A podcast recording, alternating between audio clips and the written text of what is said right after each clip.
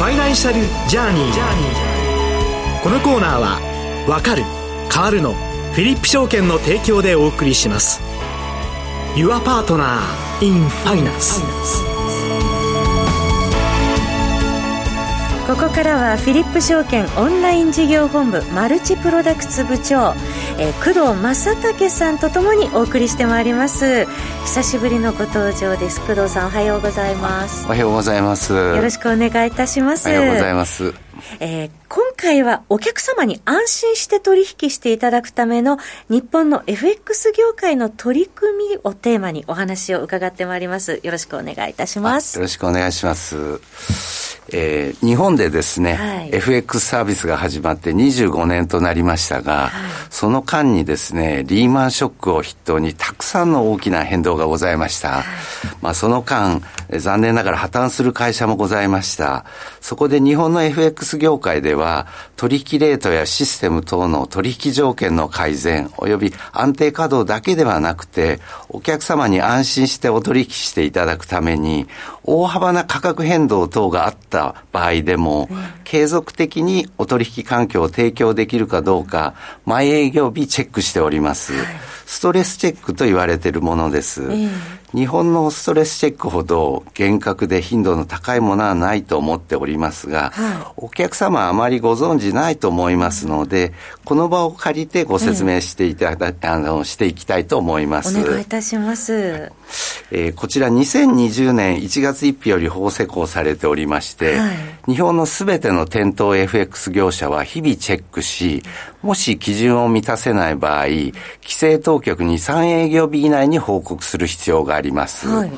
えー、概要をお話ししますと、過去25年間の大幅な変動があった1998年10月7日のヘッジファンド危機、はい、2008年10月28日のリーマンショック、はい、2015年1月15日のスイスフランショック、はい2016年6月24日の英国の EU 離脱、いわゆるブレグジットの4つの日の極端な変動率を使って、お客様のポジション、まあお客様からの未収金発生リスクですね、カバー漏れポレポジション、未カバーの場合お客様と会社で逆の損益が発生するリスク、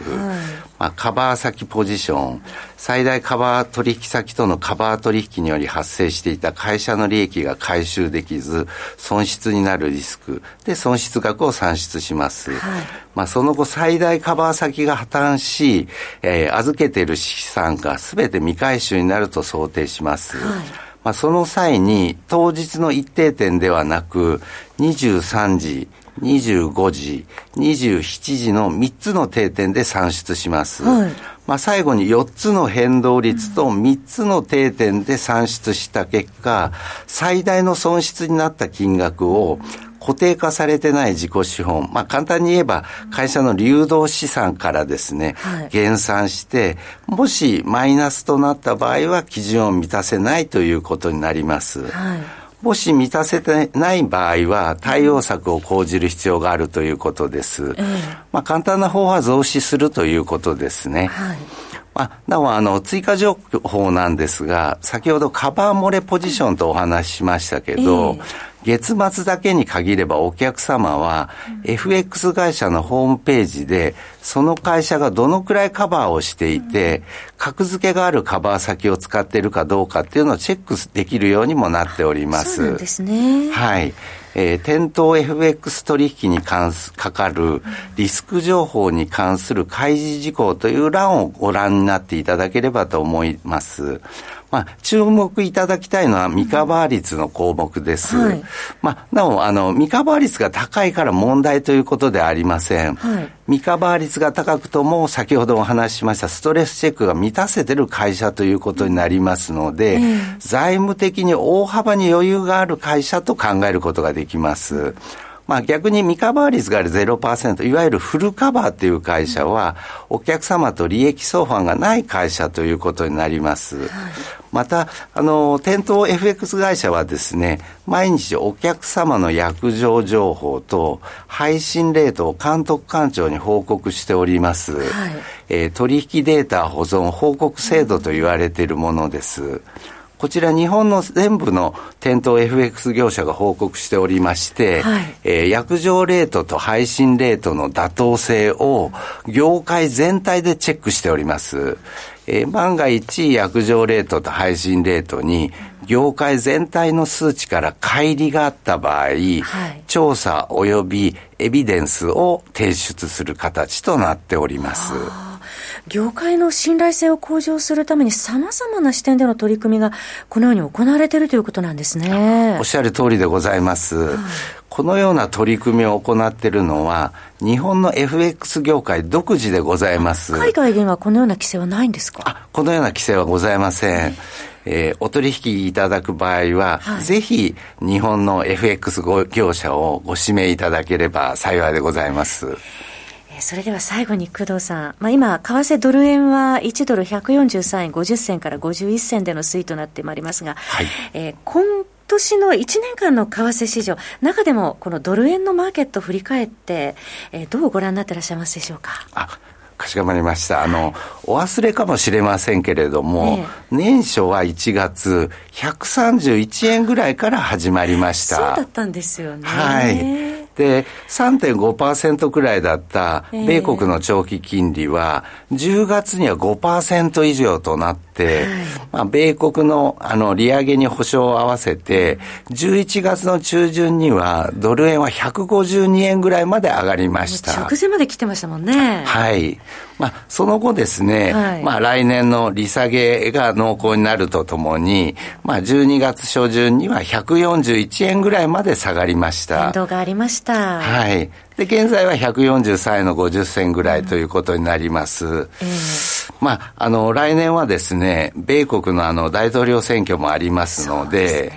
まあ、再度上昇するのか、えー、逆に下落するのか、うんまあ、年末年始にですね、お客様様々なシナリオを思い描いてみてはいかがでしょうかと思いますね。工藤さんがおっしゃったように、そのアメリカの大統領選挙今日控えてると、それに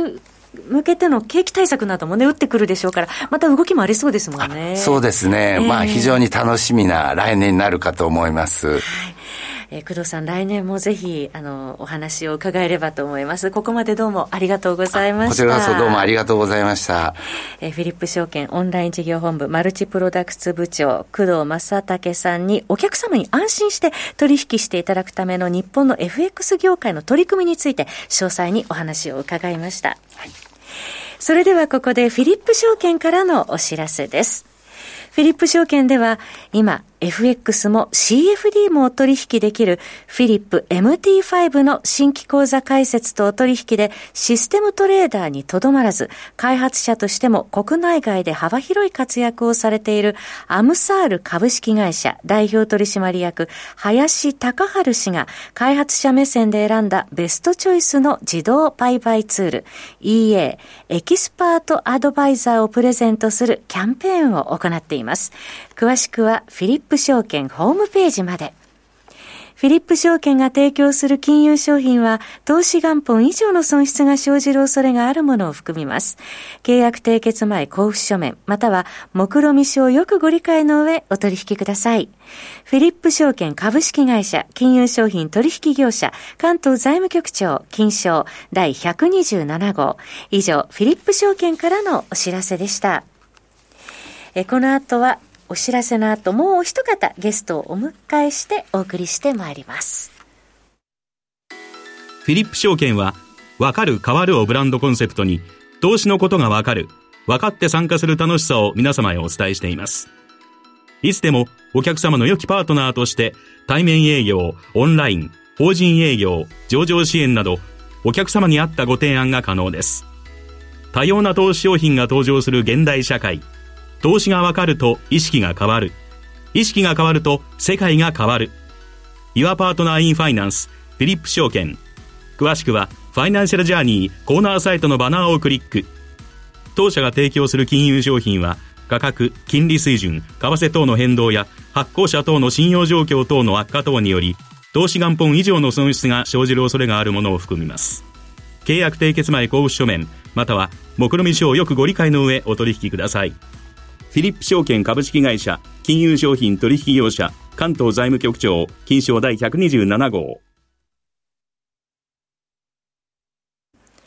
ここからは経済アナリスト田島智太郎さんをお迎えしてお送りします。え本日はお電話でのご出演です。田島さんとお電話がつながっています。田島さんおはようございます。おはようございます。どうぞよろしくお願いいたします。はい、お願いいたします。今回、田島さんには、当面、年末年始以降の日本株の行方と注目ポイントをテーマに伺ってまいりますけれども、はい、まず、はじめに、田島さん、先週、今週と、日米の金融政策決定会合を経て、まあ、現在、足元で何が起きているのか、まあ、ここまでのマーケットの振り返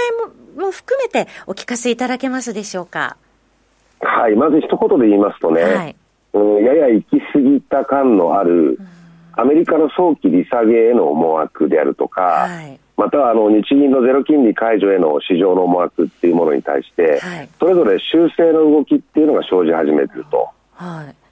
はい、米国では FOMC がありましたけれども、えー、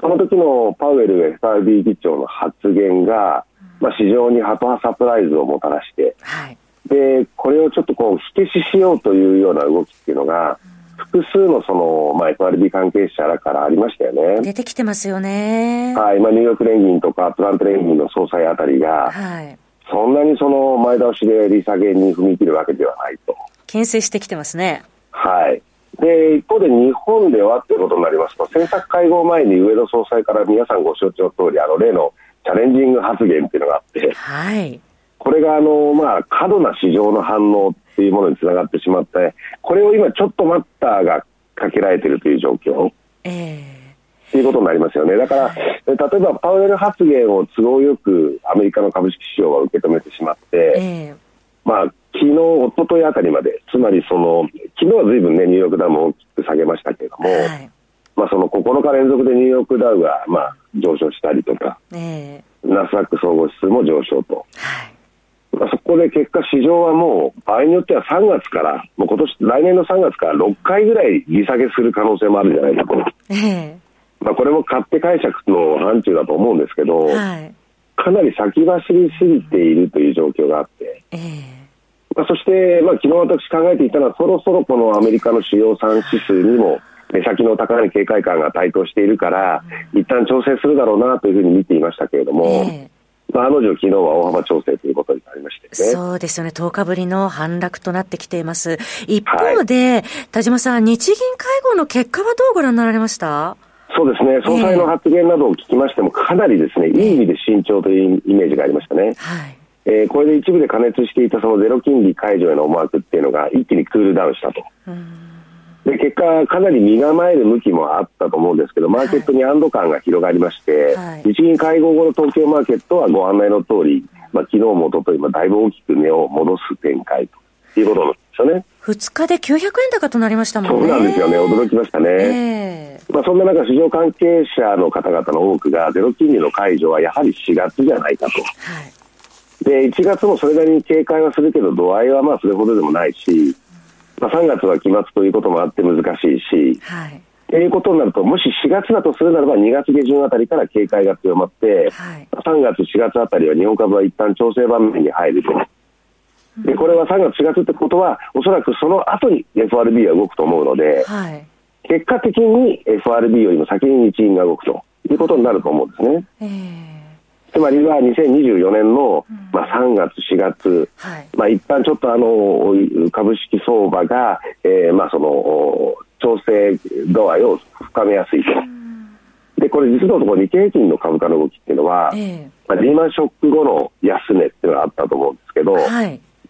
そこから4年ごとに上げて下げて上げて下げてのサイクルを繰り返しているんですよ。ああ、そういうサイクルがあるんですね。はい。そうすると2008年から4年ごとっていきますと、はい、まあ、ちょうどこれも偶然なんですけど、2020年3月のコロナショック時の安値っていうのが、ええ、まあ、一つのサイクルの終点になっていて、はい、まあ、終点はイコール次の4年サイクルの地点ですよね、起点。はい、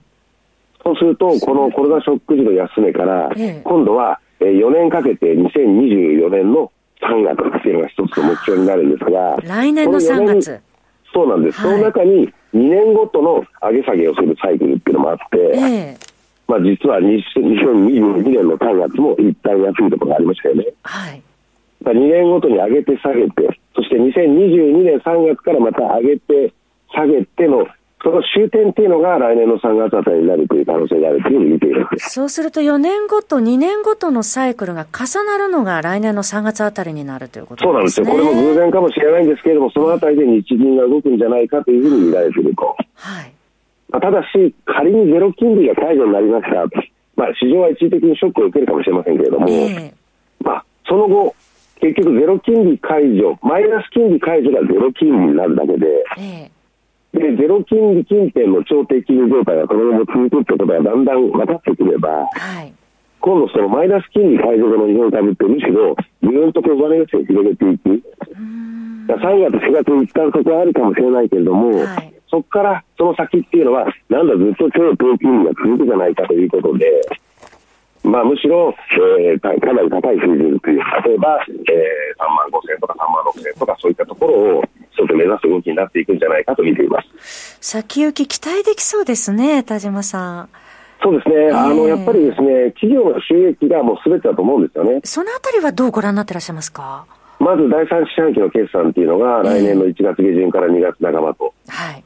そうすると、第三四半期っていうのは、あまりあの通期予想を情報修正するケースって見られないんですけど、えー、情報修正しないまでも通期予想に対しての3級の実際は第三四半期の実績が出てきてしまうので、その実績っていうのは進捗率ですよね、結局は。はい通期予想に対しての進捗率が75%以上なら、まあ、総じて、まあ、かなり進んでると。はいまあ、つまり最終着手がより高いところに向かうんじゃないかっていうふうになって、はい、結果私、今回の第三者決算全体に交換されやすいと思うんですよ。ええまあ、ということは、2月の中旬あたりまではそこもあっておかしくないんだけれども、しかし2月下旬以降は、日銀の次の出方に対しての警戒が強まりやすくなります。はい、まあ、こういう展開になりましたね。はいあの、そうしますと、フル踏まえて投資戦略どう立てていったらいいのか、あと1分強でありますけれども、はい、注目業種やテーマなどを伺えますでしょうか？まずは2月本決算っていうのが先に3月よりも前にあって、まあ、ここでは小売、外食、アパレルと。ええ。まあ、こういったところが今期実績を発表するとともに来期の予想を出してきますが、はい、これがかなりやっぱりその好調であるというふうに予想されていて、えー、そこに注目が集まるということになるんですなると思いますし、はい、あのゼロマイナス金利解除への、まあ、その警戒が強まると、えー、やっぱり円高方向に振りやすくなると思うんですね、一時的にも。そうすると、そういった場面で、やっぱり内需に関連する銘柄に、まずは物質の補助先が向かい、うんその後、少し長い目で、やっぱり来年のテーマは半導体関連銘柄だということになると思いますね。ここのところニュースもね、多く出てきてますもんね。非常にやっぱりあの、来年以降の、例えば半導体製造装置の世界売上、これ国際団体のセミというところもですね、2年ぶりに増加するよと、23年期では4%と、25年も伸びるよというような予想を出してきています。さまざまな企業が新しいその素材とか部材の開発っていうものに目指しているというニュースもたくさん聞こえてきましたよね。はい。そのあたりも期待したいところです。田島さん、はい、今年もお世話になりました。ありがとうございました。ありがとうございました。はい、来年も引き続き貴重なお話を伺えればと思います。ご視聴のところありがとうございました。はい、よろしくお願いします。経済アナリスト田島智太郎さんでした。ファイナンシャルジャーニー。このコーナーは、わかる、変わるのフィリップ証券の提供でお送りいたしました。Your Partner in Finance。